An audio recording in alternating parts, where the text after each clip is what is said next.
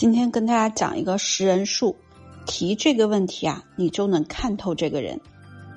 怎么去看透他的价值观呢？非常的简单，今天先点赞再收场，而且你要去实践它，经常拿出来学习，不然你又会忘了。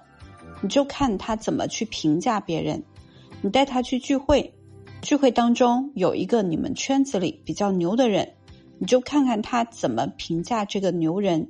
如果他说这个人有哪些优点值得借鉴，那多半是格局大的；如果他说这个人都是缺点，而且是没有依据来辅证他的观点，更多的是他自己主观的判断，那格局通常是小的。